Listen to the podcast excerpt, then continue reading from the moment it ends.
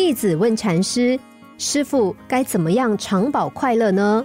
当时正值用膳时间，师傅反问弟子说：“你觉得这素斋好吃吗？”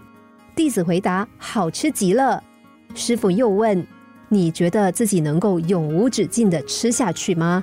你觉得这宴席可以永远不散吗？”弟子回答：“不能。”师傅说：“那么快乐也是如此。福祸就像是太阳阴阳流转不绝。”想要永远事事如意、心想事成，那是不可能的。一个男子喜欢投资股票，一度赚了很多钱，志得意满，出手阔气，走路有风。可是好景不长，金融海啸一下子毁了他的成果，让他赔了好几千万。为此，男子得了忧郁症。他想：老天真是捉弄人，何必让我赚到钱，又让我输光一切？但仔细想想。其实他没有改变啊，只不过是回到原点。为什么以前的他口袋空空也可以过日子，现在却不行呢？感情也是相同的道理，分手了还是原来的那个自己？为什么以前可以一个人过日子，现在却不行呢？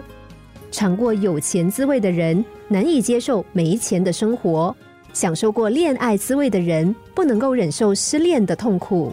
生命中所有得与失的落差，总是这么让人痛苦。因此，还有一句话：“物来则应，过去不留。”这句话的意思是说，有好事发生，我们就坦然接受，但也不因此骄傲自满。一旦有一天这些东西离开我们了，我们也能够坦然接受，不为此苦恼。这道理说来很简单，要做到却不容易。但是我们却可以试着稍微放下自己的执着。以吃饭为例子，今天你和朋友吃着美食，喝着小酒，感觉快乐极了。